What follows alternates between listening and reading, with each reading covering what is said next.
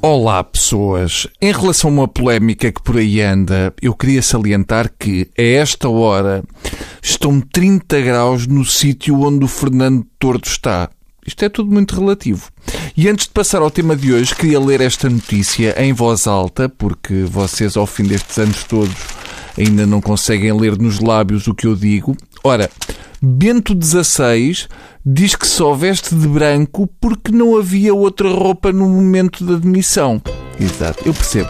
Ou era roupa branca ou eram as fardas dos guardas do Vaticano que o fazem parecer um tolo de praia em Miramar.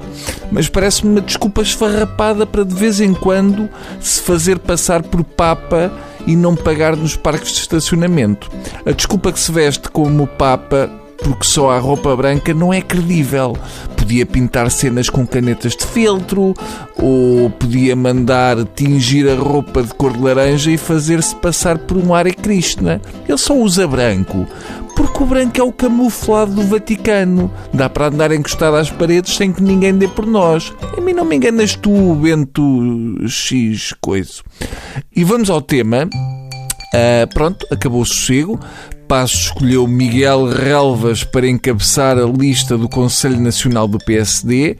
Não sei se foi só Passos que escolheu, se foi Relvas que não lhe deu escolha. Provavelmente o regresso de Relvas já tem a ver com o dei-me sempre bem com a avaliação de desempenho de que falava o nosso Primeiro-Ministro aqui há uns dias. O que eu sei é que estivemos 10 meses sem relvas, o que foi provavelmente o melhor contributo que o governo deu para o aumento da natalidade. Eu percebo a intenção do Passos. Se ele reabilitar relvas, não há nada de que ele não seja capaz. O meu problema aqui é que o país está melhor, mas o relvas está na mesma. E depois pode ser mania minha, mas eu acho que o relvas dá azar. Desde que ele se foi embora, o país começou a crescer. Portanto, ou é azar, ou era ele que ficava com metade. Relvas abriu uma empresa a semana passada a meias com a filha.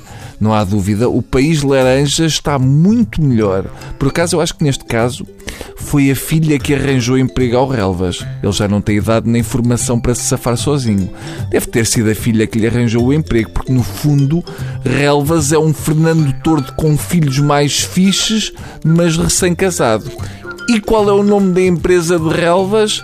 A empresa tem como nome MF Relvas.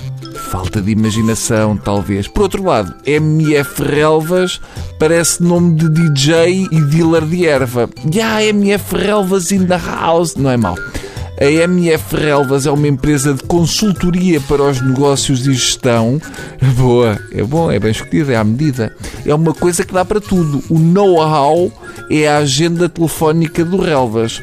Espero que o Alto Comissário da Casa Olímpica da Língua Portuguesa tenha condições anímicas para fazer bons negócios. Que não seja uma nova tecnoforma, é o que todos lhe desejamos, está bem? Até amanhã e durmam bem.